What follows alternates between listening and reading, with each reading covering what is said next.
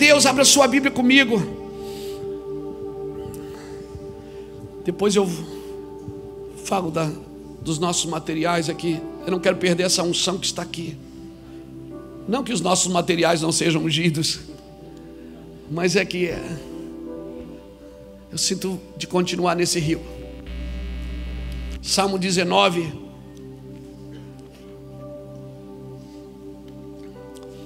A você que está aqui, a você que está aqui pela primeira vez, seja tocado, seja curado. Quem está pela primeira vez? Você que veio de outra igreja, não existe outra igreja. Você que veio de outra denominação, de outra comunidade de fé, você que veio de outra cidade, de outro estado, amém?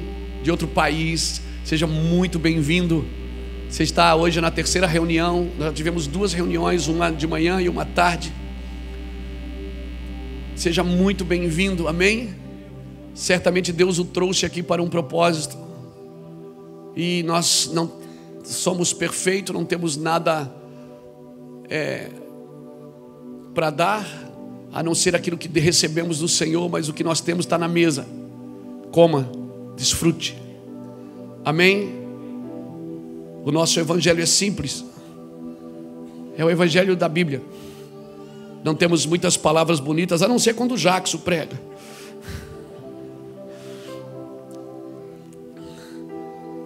Estamos tentando ficar parecido com Jesus. Louvado seja Deus. E talvez muitos dos seus problemas são problemas que nós vivemos também. E se nós vencemos alguns, também podemos ajudar você a vencer os seus. Amém? Amém?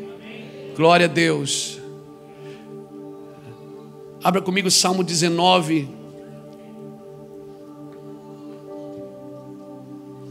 E o verso de número 7. Diz assim: A lei do Senhor é perfeita e refrigera a alma. O testemunho do Senhor é fiel e dá sabedoria aos simples. Os preceitos do Senhor são retos e alegram o coração. Os mandamentos.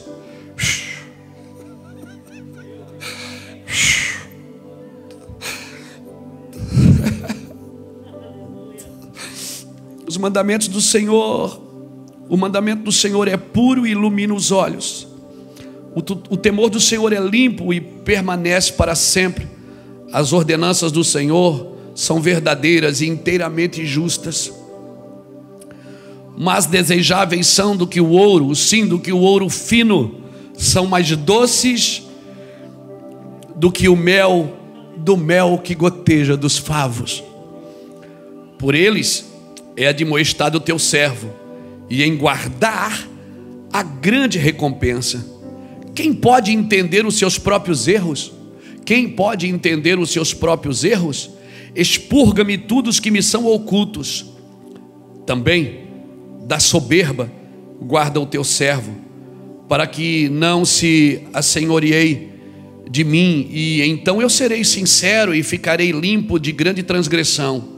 Sejam agradáveis as palavras da minha boca Sejam agradáveis as palavras da minha boca e a meditação do meu coração perante a tua face, ó Senhor, rocha minha e redentor meu.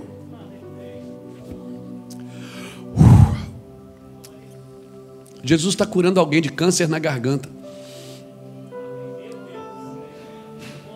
Eu não sei se está aqui ou está em casa, mas Jesus está curando agora. Jesus está curando uma pessoa de câncer na garganta agora. Seja curado você em nome de Jesus. Irmãos, a presença de Deus, ela exige de nós reverência e tempo de qualidade.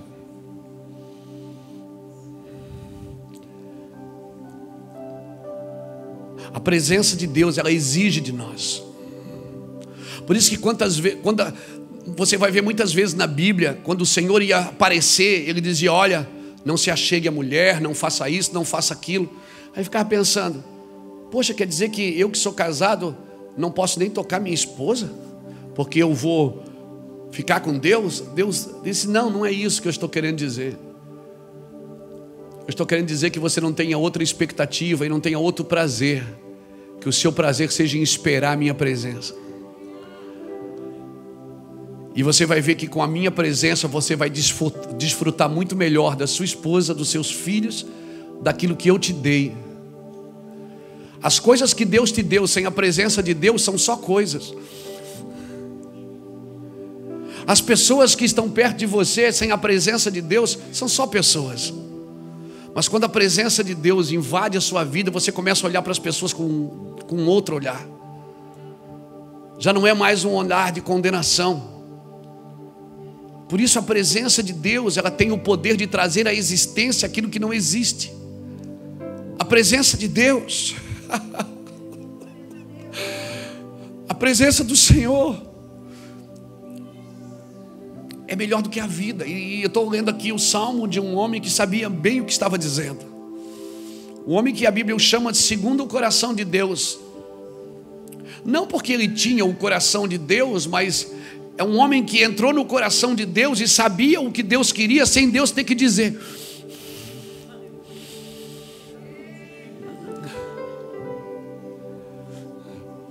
Um homem segundo o coração de Deus é aquele que está tão perto que sabe o que Deus quer sem Deus ter que pedir. Que lugar é esse, irmãos? É possível estar ali? É possível. Então, Davi começa a falar da palavra de Deus. Ele diz: Olha, a lei do Senhor é perfeita, refrigera a alma, o testemunho do Senhor, os preceitos do Senhor, os mandamentos, o temor. Meu Deus, ele começa a exaltar a palavra de Deus. E ele diz assim: são mais desejáveis do que o mel, do que o mel que goteja dos favos. E essa comparação aqui é interessante porque quando você vai comprar mel que está no pote, a primeira coisa que você pergunta é o que? É puro. Então é mel que goteja dos favos para deixar, não deixar dúvida para você saber da onde você está comendo. Não é um evangelho embalado, promocional, motivacional. Não, é um evangelho puro. Comer de Deus, irmãos, é um evangelho puro. Porque até com a palavra que é mal colocada às vezes pelo pregador, você é tolerante. Porque você sabe que é, você está comendo de algo puro. Então ele começa a dizer: a lei do Senhor é perfeita, os preceitos do Senhor, as ordenanças do Senhor, o temor do Senhor. E ele diz uma coisa interessante aqui que é: ele diz, por eles é demonstrado o teu servo, em guardar a grande recompensa. E aí ele faz uma pergunta: quem pode entender os seus próprios erros? Quem pode entender os seus próprios erros? E ele diz: da soberba guarda o teu servo. Da soberba guarda o teu servo. Uau. Guarda o teu servo para que eu não isso não se assenhorie de mim. Então eu serei sincero e ficarei limpo de grande transgressão. E serão agradáveis as palavras da minha boca. Porque a boca fala o que? O que está cheio o coração. Se o coração estiver cheio de orgulho, a boca sempre vai propagar você primeiro do que a Deus. E se você tentar mostrar alguma coisa, você não consegue mostrar a glória dele. Sempre que o homem quer mostrar alguma coisa primeiro, ele não consegue mostrar quem Deus é na vida dele. Irmãos, eu oro para que você ame, para que você ame ter sido escolhido por Deus. Eu oro para que você ame ter sido escolhido por Deus. Hoje muitas pessoas correm atrás do sacerdócio querem ser usadas por Deus. Glória a Deus, isso é bom. A Bíblia diz que aquele que almeja o episcopado, grande coisa almeja. E aí começa a dizer o que é que é necessário para este homem ou para esta mulher. Neste caso de Timóteo, fala para o homem. Deixa eu te falar uma coisa. Querer ser usado por Deus é maravilhoso, mas a minha oração é que você ame ter sido escolhido por Deus para ministrar ao próprio Deus, porque isso é sacerdócio. Você jamais pode ministrar a pessoa se você não ministra no coração de Deus. Jamais você deveria abrir a sua boca para tocar gente se você não ministra primeiro no coração de Deus, porque sacerdócio é isso, é ministrar a Deus, e depois de ministrar a Deus, é ministrar a pessoas. Por isso eu e você precisamos ministrar a Deus. Como pastor, eu confesso para você, eu nunca procurei reunir pessoas só para me ouvir, eu sempre procurei levá-las a uma adoração a Deus. Por isso que eu canto junto, nem sei cantar, atrapalho eles um monte. Sabe aquele cara que é o dono da bola? Não joga nada, mas é o dono da bola. Aí deixa ele jogar porque ele traz a bola. É mais ou menos o que acontece comigo aqui. Eles deixam eu falar no curso, eles deixam eu cantar, deixam, só na dança que não, não, ainda não liberou para mim. Não é? Mas a minha, a, o meu ministério não é pregar para você ouvir, é deixar você tão louco por Jesus, é procurar deixar você tão apaixonado por Jesus tão louco por Jesus que, como nós cantamos naquela canção, que todos os outros amores sejam queimados, porque você não pode, é inadmissível você amar alguma coisa mais do que você ama a Deus. Eu provo pra, por dentro da Bíblia para você que eu não posso amar a Iraci, amar meus filhos, amar meu ministério mais do que eu amo a Deus. Então eu amo a, eu a, eu amo é boa.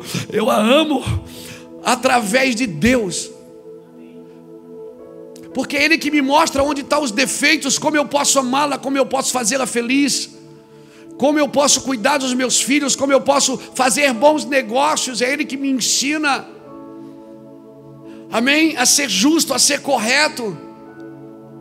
Talvez tenha às vezes que voltar duas, três casas para avançar depois. Talvez tenha que recuar em algumas coisas para manter a integridade. Mas, querida, minha oração é que você seja tão apaixonado, seja tão apaixonado por Cristo. Então eu não estou aqui só para falar, eu estou aqui para transmitir. Eu não quero só informar, eu quero transmitir. Porque informar você pode ser informado. Hoje tem grandes palestras, grandes coisas que você pode aprender. Mas eu fico feliz quando alguém que vai palestrar, alguém que vai pregar, alguém que vai ensinar, não está ali somente com um esboço na mão, mas tem um coração em chamas, tem uma cabeça iluminada pela glória de Deus e um coração em chamas. Que se ninguém der glória a Deus, ele faz festa sozinho. Eu já fui em lugar pregar, irmão, que eu voltei para casa chapado. Porque se ninguém quiser, eu como tudo sozinho. Mas o meu trabalho aqui não é informar você. O meu trabalho aqui é dizer para você: tem muito mais do que isso. Talvez você tenha que soltar algumas coisas para poder pegar as outras. Como eu vou ser bênção na vida das pessoas se eu não, se eu não ministro no coração de Deus? Tem pessoas, irmãos, que estão afetadas pelo Senhor Google. Ou seja, tem todas as informações, mas não sabem nada. Tem todas as informações, mas não sabem nada. Vive um evangelho onde o erudismo evoluiu e a piedade faliu.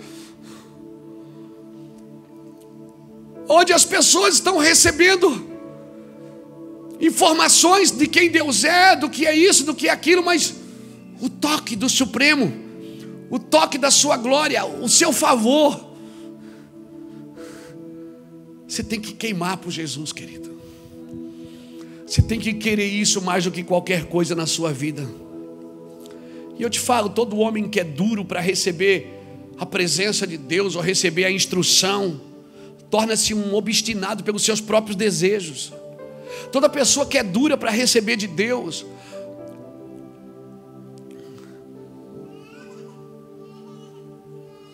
pode se tornar obstinada pelos seus próprios desejos. Isso é perigo, querido. Você não vive na vida isolado, tudo que você faz afeta. Ou afeta você, ou afeta pessoas que estão perto de você, para o bem ou para o mal. Afeta para sempre o seu destino.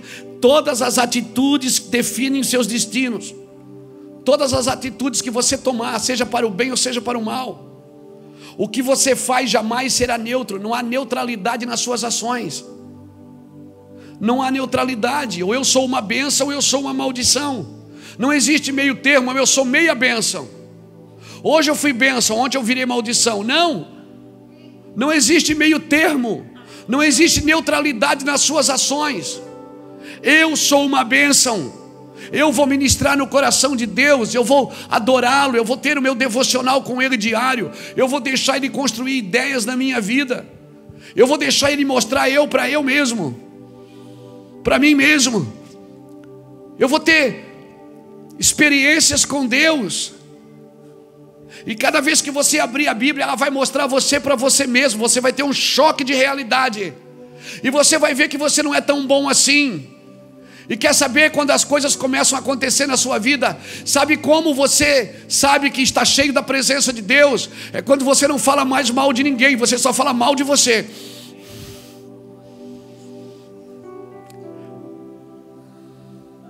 Mas às vezes a tua vida é tão insignificante que você tem que falar de alguém para tornar a sua vida significativa. Mas a tua vida pode se tornar significativa se você entregá-la ao Senhor e deixar o Senhor, através de você, dar significado e propósito para a sua vida. Aleluia. Quando você se permite receber mais glória, mais aplausos, mais reconhecimento do que a sua estrutura pode suportar, você quebra, meu irmão. Você quebra. Por isso que toda pessoa que recebe mais glória, mais elogios, mais aplausos do que pode suportar quebra. Porque glória é peso, é cabode. Por isso Deus quer estruturar você primeiro para receber o que Ele tem para te dar. Quer colocar fundamentos na sua vida. Na minha vida, fundamentos. É isso que o Senhor deseja. Então, quando eu me reúno com os meus irmãos, eu não estou na igreja porque eu preciso de uma vitória. Não, eu preciso entender que eu sou um vitorioso. E chegando em primeiro ou em segundo, eu venci. Ou em terceiro, eu sempre vou vencer. Porque não há negatividade naqueles que vivem com Cristo, até as coisas ruins cooperam para o bem daqueles que amam a Deus e andam segundo o seu propósito. Precisamos ter atitudes que nos sensibilizam. E não atitudes só que produzem adrenalina. Porque às vezes você está adrenalinado e perde a noção do perigo. Por isso que é necessário reuniões como essa, que faz você enxergar a si mesmo. E diga para mim, eu sei, eu vivo isso. Quanto mais eu entro, mais inadequado eu me sinto. Quanto mais eu oro, mais eu fico boquiaberto com Deus e digo: como que o Senhor pode tocar um, um cara que nem eu? E, e abençoar um cara que nem eu, cheio de defeitos, cheio de dificuldades. E quanto mais eu entro, e quanto mais eu oro, eu nunca acordei com o sentimento de ser perfeito ou de ser santo. Eu sempre acordo com o sentimento, Rosita, de estar tá devendo. O meu sentimento é sempre: eu estou devendo, eu posso fazer mais. Eu sei que Jesus já pagou o preço na cruz, não é sobre salvação que eu estou falando, porque salvação não tem preço. Ele te salvou, não vem das obras para que ninguém se glorie. Mas Ele não me salvou só para ficar salvo, só? É, só. Ele me salvou para salvar. Ele me salvou para representá-lo. para ser uma bênção na vida das pessoas também. Então eu nunca acordei com o sentimento, hoje eu estou santo. Oh, santidade. Quem tocar em mim hoje vai ser queimado. Não, eu sempre acordo e digo, Deus, o que eu posso fazer para melhorar? O que eu posso fazer para melhorar? Porque eu aprendi isso com um homem de Deus. Se você estiver no pó, o diabo nunca vai conseguir te derrubar, porque você já está no pó. Se você estiver aos pés dele, é o lugar mais alto que você deve estar. O diabo vai derrubar quem? Quem já está no chão? Ele vai derrubar, Vânios, quem já está no chão? Experimente isso. Quanto mais você entra em Deus, você vai ter vontade de pedir perdão para as pessoas. Quando você entra em Deus, você vai ter vontade de consertar as coisas. Não, mas eu não tenho. Então você não entrou em Deus, você entrou na igreja, você entrou na religião, você entrou no culto, mas o culto não entrou em você. Porque quanto mais eu entro, mais eu quero consertar as coisas, mais eu quero ser bom para os meus irmãos, mais eu quero fluir. Pastor Jamal, meu amigo que mora nos Estados Unidos, ele disse uma vez para mim: flua, Luiz, flua, você é um bom homem, apenas flua. Eu vim aqui dizer para você hoje: flua, flua naquilo que você é bom, e naquilo que você precisa ser consertado, deixa Deus fazer. Deixa Deus pegar você pela mão e entrar pelos portais eternos e dizer: Luiz, você vai viver eternamente. Não tente provar nada para ninguém agora. Não tente, não tente, não tente ser o melhor. Você não é a última Coca-Cola do deserto, nem a última bolacha do pacote. Você não está correndo 100 metros rasos, que quem chegar primeiro ganha. Você está numa maratona. Não importa se você é o, vi, o 21, o 54, o 69, não importa. Importante é que você correu a carreira que te está proposta. Importante que você não está competindo com o oponente, você está competindo com você mesmo. Você está vencendo os seus limites, as suas mazelas, os seus pecados, as suas dificuldades, porque sabe o que é viver em santidade? Santidade não é você passar cinco, seis, sete dias no monte e descer e achar que está mais santo que todo mundo. Santidade é você vencer o pecado diariamente. É você dizer não quando você tem vontade de dizer sim. É você não tocar quando você tem vontade de tocar. É você não pegar quando você tem vontade de pegar. E você dizer não por ti, Jesus. Isso é santidade, é você superando todo dia, toda hora, todo instante, todos os dias, toda hora, todo instante isso é santidade.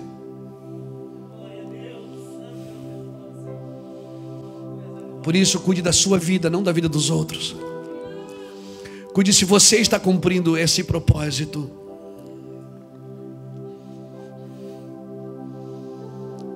A lei do Senhor é perfeita e refrigera a alma. Os preceitos do Senhor são eternos. Amém. Cuidado, não viva só um evangelho de adrenalina, viva um evangelho de sensibilidade. Muitas vezes a adrenalina nos dá uma sensação de ausência de perigo. Parece que não tem perigo nenhum, mas tem. E nós vamos aprender uma coisa que o sabor da vida não está em grandes eventos, está em pequenos obstáculos que você vence todo dia.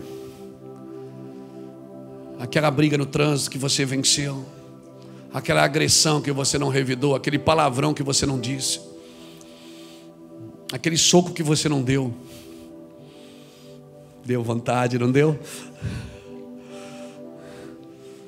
Aquela ofensa que você não deixou sair de dentro de você, porque você está amando Jesus mais do que qualquer coisa. Quem pode reconhecer os seus próprios erros? Se ele não estiver junto para dizer isso, Luiz, isso está errado. Quando Isaías viu a glória de Deus, ele disse: Meu Deus, eu vou morrer. Eu sou homem impuro. Você não vê que é impuro até estar na presença dele. Você não vê que é imundo até estar na presença dele. Você não vê que não merece até estar na presença dele. Ah, você vai conhecer a graça. E sabe de uma coisa? Você não vai precisar nem de uma hiper, super, ultra graça. Você vai querer viver a graça diariamente.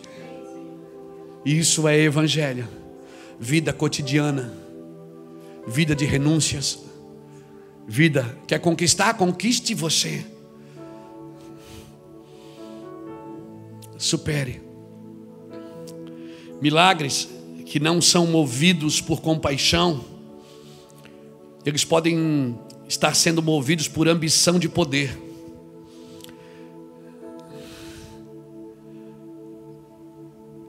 Eu não desejo fazer milagres para que o meu ministério cresça. O nosso sentimento tem que desejar um milagre para que as pessoas sejam curadas.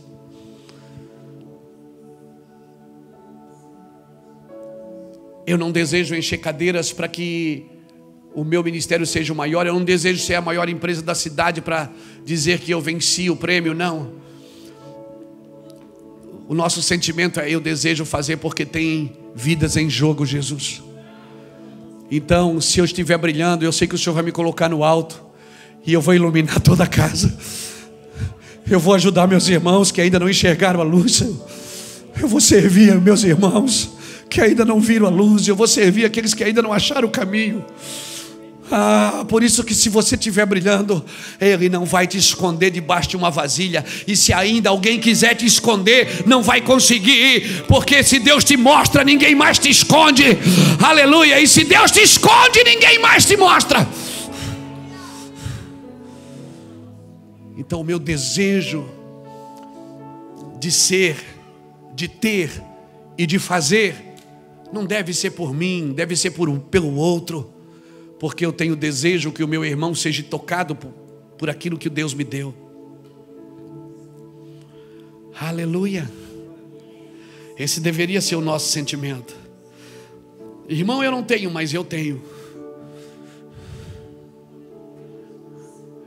Por isso que quem tem, ele diz: quem tem sede, o que, é que ele disse? Vem a mim e beba. Por que, que ele disse isso? Porque ele tinha para dar. Ele disse: Quem tem fome, vem a mim e coma. Porque ele não dá para você comer sozinho. Não tem coisa mais chata no mundo do que comer sozinho. Sentar numa mesa para comer sozinho. Coisa gostosa é repartir. É sentar. E Deus é assim. Deus é. Jesus é assim. Ele chamava todo mundo, mandava repartir. Compartilha.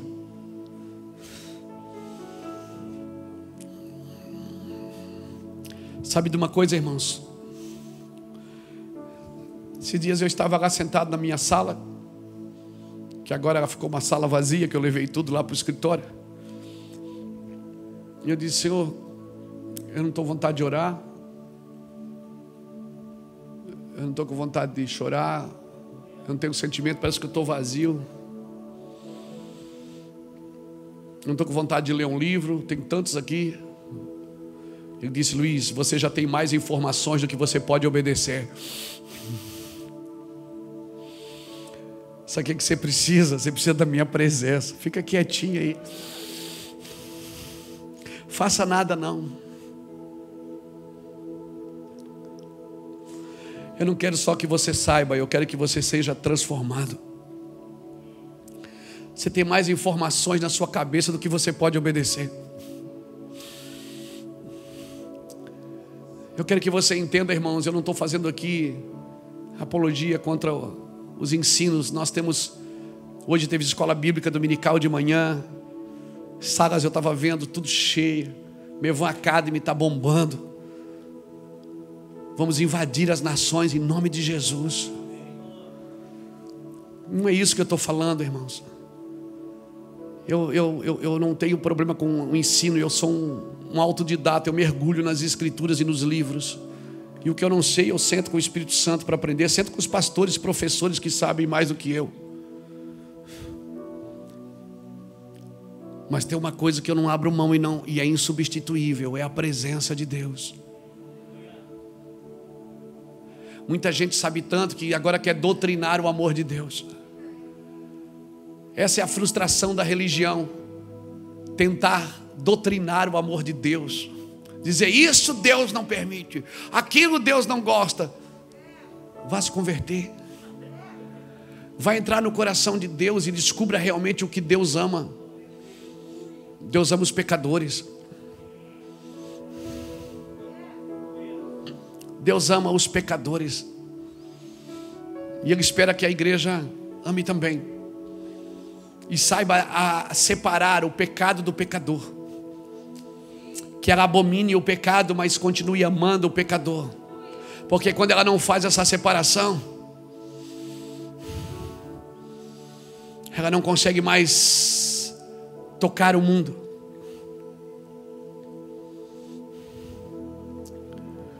Aleluia. A lei do Senhor, o testemunho do Senhor, os preceitos do Senhor, os mandamentos do Senhor, o temor do Senhor, as ordenanças do Senhor. Afinal de contas, toda palavra que sai da boca de Deus tem um propósito. Tudo, tudo tem um propósito. Isaías 55, 11 diz que ela prospera, que a sua palavra prospera para aquilo que foi designada, e ela não lhe volta vazia quando a palavra é liberada, ela não volta vazia. Ela é como a nuvem e a neve que cai do céu, a Bíblia diz em Isaías 55. A nuvem e a chuva que cai do céu, você vê, mas você não vê ela voltar, e ela volta, porque ela pega tudo que tem dentro de você e leva de volta. Assim como cai a chuva do céu e a neve, e para lá não tornam, mas antes rega a terra e dá semente ao que semeia e pão ao que come. Assim é a palavra que sai da minha boca, ela não voltará para mim vazia, mas prosperará para aquilo que foi designada. Toda palavra de Deus liberada tem um propósito, ela não volta vazia. Só que quando você está recebendo a palavra como você está recebendo aqui, olha, olha o seu olho, você está lacrimejando, você está vidrado na palavra. E essa palavra tem um propósito. Você não pode sair daqui e ignorar o que você recebeu. Porque o propósito dessa palavra é entrar dentro de você e arrancar tudo que não é Deus, tudo que não foi Deus que colocou. Porque a chuva cai do céu e a neve, mas para lá não torna, ela torna. Você não vê tornar, porque o processo é evaporação. Então, quando está chovendo, você vê chover, mas quando a chuva volta, você não vê. E porque você não vê a chuva voltar, você acha que acabou o processo. Por isso você só celebra quando recebe, mas não celebra quando esvazia. Pegou? Porque o processo é evaporação. Você não está vendo, mas Deus está fazendo uma limpeza no seu, no seu templo. Deus está fazendo uma limpeza no seu templo, irmãos. Mas eu não estou vendo, não, você não vai ver, é invisível o processo. Então não celebre só quando você vem no culto, não celebre só quando liga música, não celebre só quando alguém pega o microfone, não celebre só quando você liga a TV, celebre quando você está sendo torturado pela palavra. Torturado é esmagado pela palavra, moído pela palavra. Porque ela não vai voltar para Deus vazia. Quando Deus libera uma palavra para você, ela não volta vazia, porque ela tem o objetivo de levar você para Deus. Você não está vendo, mas Deus está te arrebatando de pouco em pouco. Ele está levando as coisas de dentro primeiro. Porque onde estiver o teu coração, aí vai estar o teu tesouro. Você não está vendo, você acha que está perdendo tudo, mas Ele está pegando você por dentro e levando você para Ele. Ei, só ficou um vasilhame aqui, meu amigo. Por isso eles diziam: Jesus, mostra-nos o teu reino. Ele dizia: Não é daqui faz alguma coisa para que a gente acredite. Ele disse: Eu só faço o que vejo o Pai fazendo. Jesus não se movia por necessidade, ele se movia por propósitos. Quando ele estava curando um doente, não era só porque aquele homem estava doente, ele estava mostrando como será no milênio, ele estava mostrando como será no reino eterno de Yeshua. Tudo que Deus mostra tem ensino, tudo que Deus faz tem ensino. Então deixe ele pegar você por dentro. Essas angústias que a gente tem, pastor. Parece que a gente vai morrer, devia. Você gosta quando você está recebendo a profecia, recebendo o toque, recebendo a unção. Meu Deus, hoje estava fogo. Caí três vezes na unção. Mas quando ele está moendo você, você não gosta. Porque você não vê o resultado. Mas ele está fazendo. Isaías diz no capítulo 55, versículo 11: que a palavra prospera para aquilo que foi enviada. Por ela é admoestado o teu servo, Davi diz, e em guardar a grande recompensa. Qual é a recompensa que tenho de guardar a palavra? Porque eu sou instruído para não perder o que um dia ele me deu. Para não perder. Para que todos os meus anseios, mazelas, vontades sejam queimadas e a vontade dele prevaleça sempre. Pastor, mas isso não é automutilação, não? Não é, não é autotortura, não. Porque Jesus nunca colocou um cabresto na minha boca e disse: Vem cá, você é mel. Não sejais como o cavalo e como a mula que precisam de cabresto, senão não vem a ti. Mas instruir-te-ei o caminho que deves seguir, guiar-te-ei com os meus olhos. Sabe o que ele está dizendo? Eu vou olhar tanto para você, só que eu vou tirar você desse ambiente e trago você para mim. Deus não quer guiar você no cabresto. Desculpa aqui, Ricardo, mas eu vou te usar aqui, cara. Pensa que é só o Jacques que faz teatro? Eu também faço. Porque cabresto, ele fica atrás, conduzindo. Ele não, ele quer guiar com os olhos. Ele diz: Guiar-te-ei com os meus olhos, instruir-te-ei o caminho que deve seguir guiar-te-ei com os meus olhos. A pergunta é: como que alguém que anda de, costa sabe o caminho? Porque ele não sabe o caminho, ele é o caminho. Ele é o caminho, Ricardo. Ele não quer guiar você daqui. Essa é a diferença de Saul e Davi é que da Saul pastoreava mula, e mula você toca. Davi era pastor de ovelha. Ovelha, elas te seguem. Nada está na Bíblia por acaso, meu irmão. Obrigado, Ricardo. Instruir-te-ei o caminho que deve seguir, guiar-te-ei guiar com os meus olhos. Mas como que ele vai guiar se você está tão ocupado vendo outras coisas? Você nem desliga o celular para ver ele. Você quer ver como está o mundo, você quer ver como está a Covid, você quer ver como se aumentou, diminuiu as suas redes. Ele está dizendo: para um pouco, olha para mim. Olharam para ele e foram iluminados. Salmo 34, verso 5 diz que olharam para ele e foram iluminados e os seus rostos não ficaram confundidos. Acorda, Brasil. Para de olhar para tudo quanto é coisa e olha para mim, diz o Senhor. Para de olhar procurando alguém para salvar essa nação. Quem vai salvar esta nação sou eu, diz o Senhor. Para de, de, de olhar para alguém salvar essa igreja.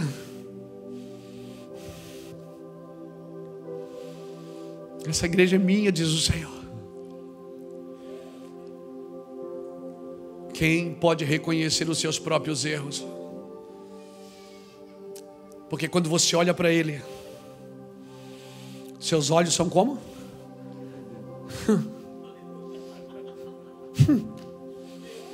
Você dá uma olhada para ele, ele dá uma olhada para você, começa a queimar tudo. Você não precisa nem falar, ele só olha. Quando ele olha para você, ele começa a queimar tudo que não é dele. E você sabe que está queimando, porque ele, ele permite você saber que você está sendo liberto. Mas eu já fui liberto. Você foi liberto do diabo. Mas ainda tem uma natureza caída que ainda gosta do pecado. E isso É você que vai ter que dizer: não. E quando ele bater a sua porta, você vai olhar para quem? Guiar-te-ei com os meus olhos. Sua carne vai querer, sua mente vai dizer: Ah, o que, que tem? Mas os olhos dele vão olhar para você. Por isso que quando Pedro negou, ele não precisou falar nada. A Bíblia diz que ele só olhou para Pedro.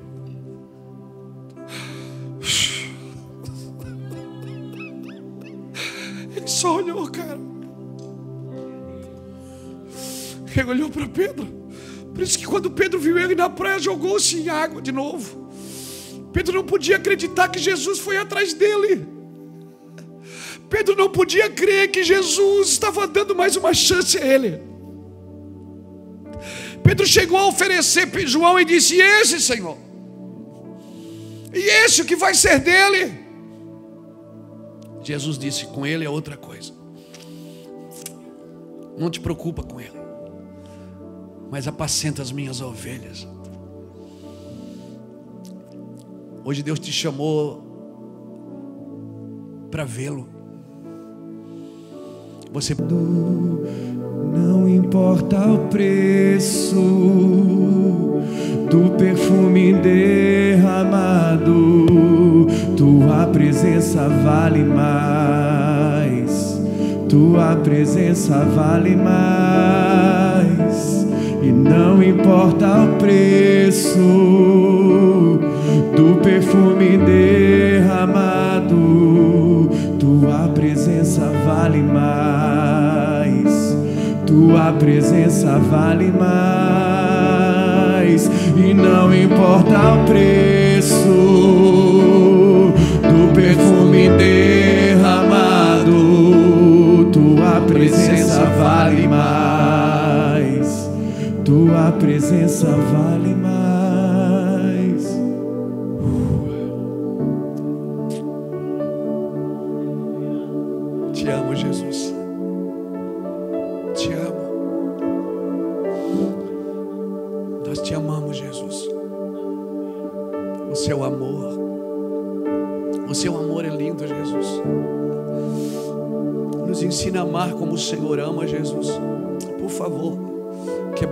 Nossos corações e nos ensina a amar. Não temos nada para defender, nada para proteger, nada para guardar a não ser a tua presença.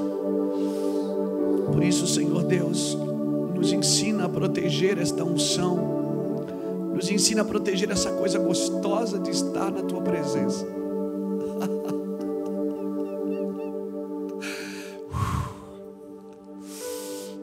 Ele está aqui. O Senhor da tua vida está nesse lugar. O Criador de todas as coisas, que diz: O céu é o meu trono, a terra é o estrado dos meus pés, mas aonde está o lugar que você me preparou? Aonde está o lugar do meu descanso? Ele está dizendo: Eu quero descansar em você, quero estar com você. Receba da sua glória, receba do seu amor, da sua unção, do seu fogo. Mergulhe, mergulhe até acabar o ar, até acabar as forças. Dê a Ele honra e força. Deus criou você para ser, para ter e para fazer, para representá-lo. A Bíblia diz em Gênesis 1, 26 que Ele te criou para ser a sua imagem, a sua semelhança. Hebreus capítulo 12, versículo de 6 a 13, depois você lê, ele me convida para ser participante da sua santidade, porque a santidade dele é dele, não é minha. A santidade é ele que derrama sobre a minha vida. A santidade que eu alcancei não pode ser só fruto dos meus estímulos. Eu tenho que ser livre dos meus estímulos. Muitas vezes os meus estímulos são só religiosos. A santidade é Ele que derrama. E Hebreus, no capítulo 12, versículo de 6 a 13, diz: Se nós queremos ser participantes da santidade do Senhor e sermos recebidos como filhos, nós temos que aceitar a Sua palavra como correção e direção das nossas vidas. Não existe outra forma. Deus me criou para ser a sua imagem, para ter a sua glória e para fazer a sua obra. A imagem é a dele, a glória é a dele e a obra é a dele. Eu fui chamado, você foi chamado para ser a sua imagem, para representá-lo. Quando as pessoas olham para mim e para você, elas deveriam ver Ele, ver as atitudes dele, ver a expressão de amor dele, ver a sua glória.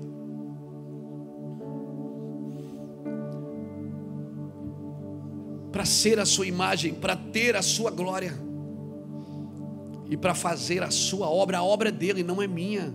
Eu sou cooperador desta obra, eu coopero em algo que, que ele já está fazendo. Eu não posso querer empregá-lo no meu ministério. Deus, ele não está empregado no meu ministério. É o meu serviço que apresenta ele, edifica ou não. É o meu serviço que mostra ele.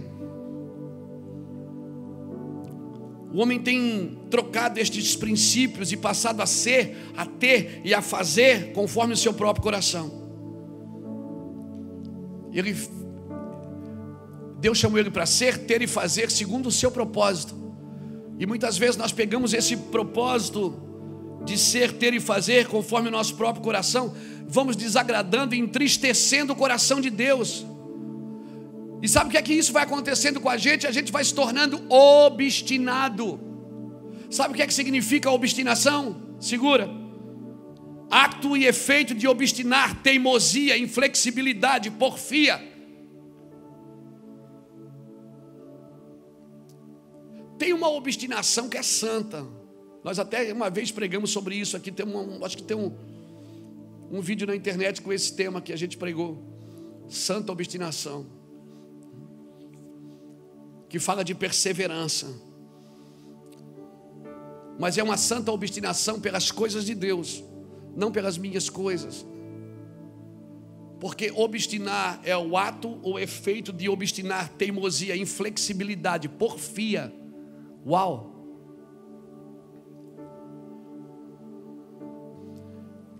E quando Samuel está falando com Saul,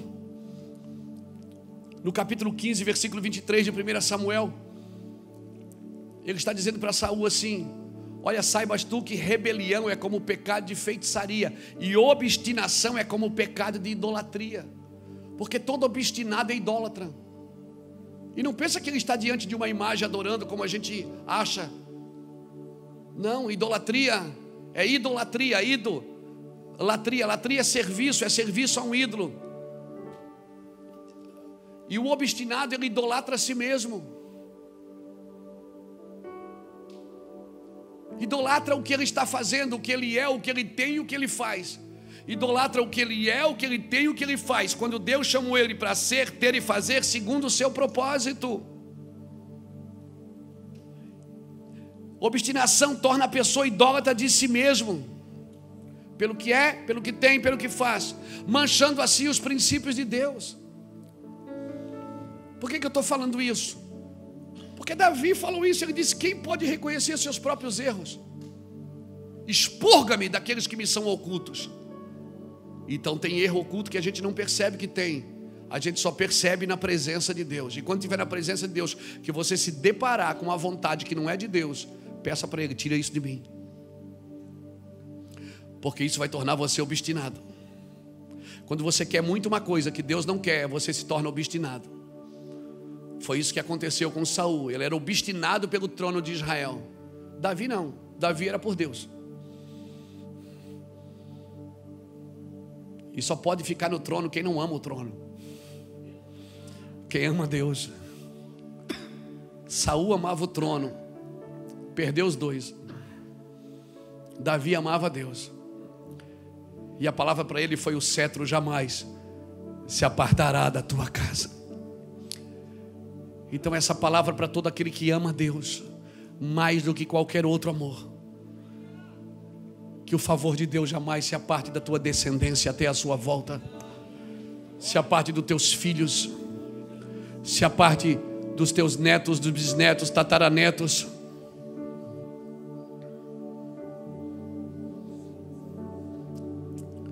Então, irmãos, não se trata só de parar de comer um hambúrguer. E você sabe do que eu estou falando.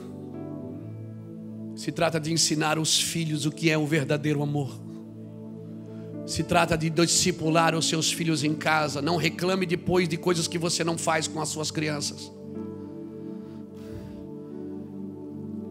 Esse é o trabalho da igreja. Eu volto a falar que o Fernando falou, o pastor Fernando.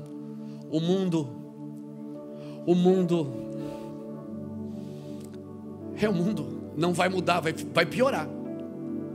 O sujo vai se sujar mais. Mas a igreja não pode deixar de ser igreja, e ela só consegue ser igreja banhada de amor, senão ela está só numa guerra de ideologia. Eu não estou em guerra de ideologia.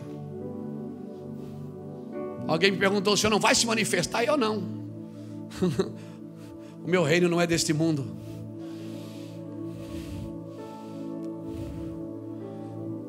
Eu estou preparando os meus filhos, meus netos, nossos líderes, nossos pastores, que devem estar preparando os filhos deles também, a igreja que eles pastoreiam e você também, para viver o reino de Deus.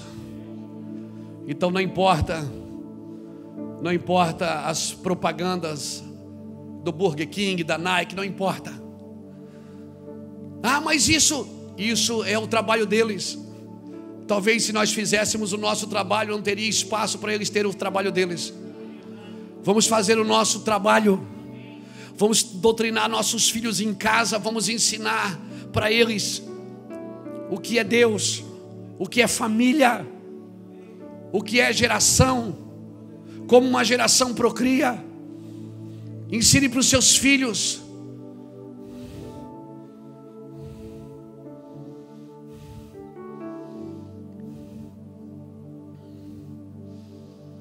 Está me entendendo, irmãos? Nunca foi o aumento da maldade que destruiu as nações, foi sempre a falta da justiça.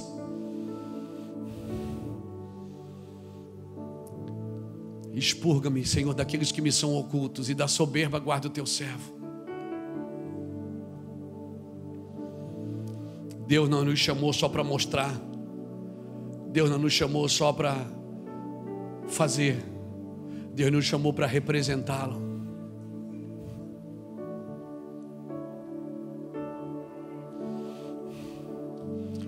Ah, como eu estou sonhado com esse tempo, irmãos. Eu tenho sonhado com esse tempo. Como Deus é lindo. Não faça qualquer coisa para segurar o seu trono, o seu lugar. Não precisa. Porque se foi Deus que te pôs aí. Só Deus te tira daí. Amém. Não seja arrastado pelas falsas profecias da sua alma. Não seja arrastado, porque elas alimentam os desejos secretos e as motivações dos seus próprios corações. Elas alimentam o cruel anseio pelo ganho e pela promoção. A palavra de Deus não vem só para trazer promoções, a palavra de Deus é para você entender que você já foi promovido na cruz. Ele morreu por nós quando nós não éramos merecedores de nada. E se Ele nos tornou merecedores, nós deveríamos honrar esse mérito. Nós deveríamos honrar esse mérito. A palavra vem para trazer cura, transformação, libertação e santidade. Elogios e reconhecimento, riqueza e fama, conforto desta vida são valores temporais, irmãos. Desfrute todo o dinheiro que Deus botar na sua mão. Desfrute todas as coisas que Deus der a você. Desfrute. Desfrute, mas entenda, são valores temporais. O que você não pode perder são as recompensas eternas. As coisas eternas, elas são definidas de como você gastou as coisas temporais de como você investiu as coisas temporais, o tempo que Deus te deu, os recursos que Deus te deu, a fama que Deus te deu, as condições que Deus te deu ou não. Por isso eu oro, deixe o Espírito Santo penetrar profundamente e implantar em você o significado desta verdadeira recompensa em guardar a sua palavra. porque em guardar a Sua palavra há grande recompensa.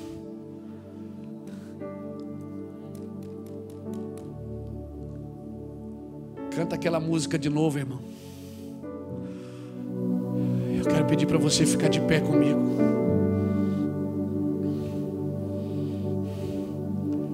A verdadeira palavra profética nos edifica e nos fortalece para vencer as tempestades da vida. Olha aqui para mim. Falsos profetas, falsos profetas não são aqueles que estão jogando cartas de tarô, estão lendo a mão, estão lendo cartas, não. Falsos profetas não são aqueles que estão sendo conduzidos por estrelas, por búzios, mas são aqueles que distorcem a palavra e aplicam ela somente na alma.